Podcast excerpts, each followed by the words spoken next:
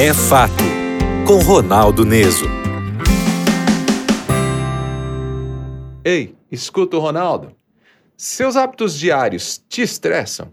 É, as suas práticas rotineiras, aquilo que você faz dia a dia, ajuda a prevenir o seu estresse ou é causador de estresse? Todos nós sofremos momentos de estresse, todos nós. E existem inúmeros fatores que provocam estresse.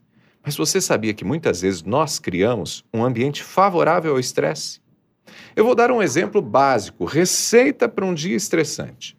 Você acorda atrasado. O despertador tocou, mas você estava muito cansado, acabou dormindo mais 15 minutinhos. Pronto, começou o problema.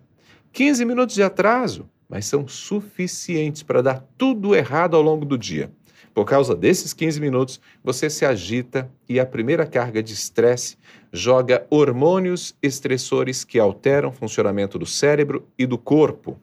Você precisa acelerar, então corre, apressa os filhos, mal dá bom dia para o marido ou para a esposa. Está com pressa. Precisa apressar a família e, com isso, na hora de tomar o café, derruba o leite na toalha. Pronto. Aquilo te irrita ainda mais.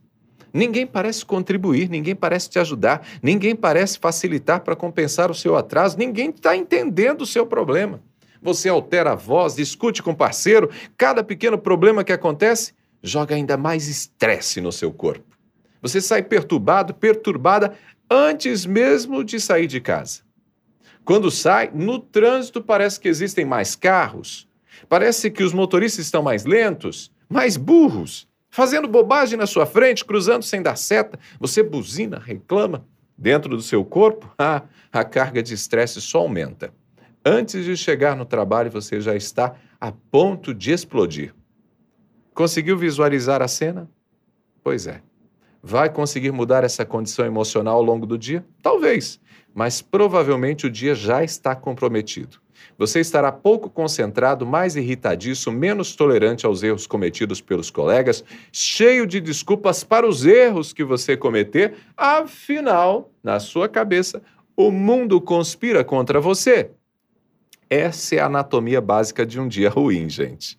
E tudo começou com 15 minutos de atraso. Um atraso que serviu de gatilho para uma série de outros problemas. E aqui está a primeira lição: o estresse é cumulativo inclusive em situações cotidianas. Depois do primeiro episódio estressor, todos os outros vão se acumulando. Por isso é fundamental estar atento ao que acontece com você, notar o que você pode fazer para reduzir os episódios de estresse ao longo do dia. Se você tem o objetivo de ter um dia produtivo, quer aprender coisas, fazer tudo funcionar, melhorar as suas relações, ir bem numa prova, não quer ter problemas no trânsito, você precisa ter uma atitude de consciência, uma atitude consciente. A gente não tem controle de tudo, lembra? Não tem controle, por exemplo, do que as pessoas podem fazer contra nós. Mas a gente tem coisas que pode controlar. Então escute as dicas. Primeira dica: tenha uma rotina. Tudo começa com a organização da sua rotina e escolhas assertivas. Rotinas tornam a vida mais simples. Com a rotina você sabe o que faz na segunda-feira, na terça, na quarta. Nada é mais importante do que ter uma rotina. A rotina automatiza parte de suas tarefas. O cérebro assume o comando e você faz tudo com menos esforço. E aí pode dedicar os seus esforços para aquilo que realmente importa. Segunda dica: acorde com tempo de sobra. é desafiador? É, mas vai mudar o seu dia. Se você precisa de uma hora antes de sair para o trabalho para fazer suas coisas, acrescente 10 ou 15 minutos. Esse tempo de sobra exerce o primeiro efeito positivo. Você vai ter tempo, inclusive para trocar um pneu se descobrir que o pneu está furado quando entrar no carro. E saber que você tem tempo? Acalma. Terceira dica: para acordar um pouquinho mais cedo, vai mais cedo para a cama. Desligue o celular pelo menos uma hora antes de ir para a cama. Se estiver sem sono, leia um pouco, sempre relaxa.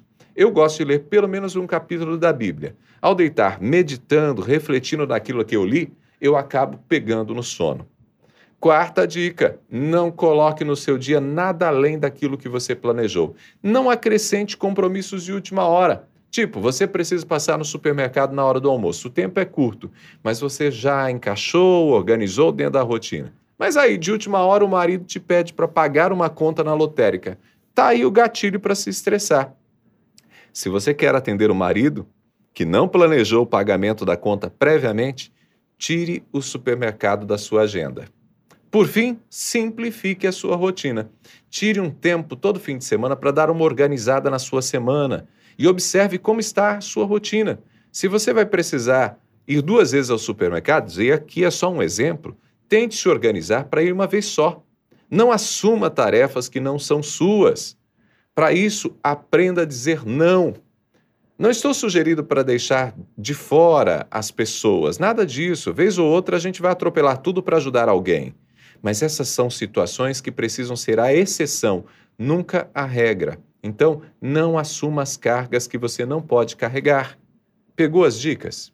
Gente, ter controle do seu dia é uma excelente estratégia para reduzir o estresse. Você vai estar mais calmo, produzir mais, produzir melhor, vai estar mais concentrado, vai aprender melhor, vai se relacionar melhor, vai estar inclusive mais preparado para enfrentar situações de estresse que você não consegue evitar. Combinado? Eu sou Ronaldo Neso, estou à sua disposição lá no Instagram te esperando, hein?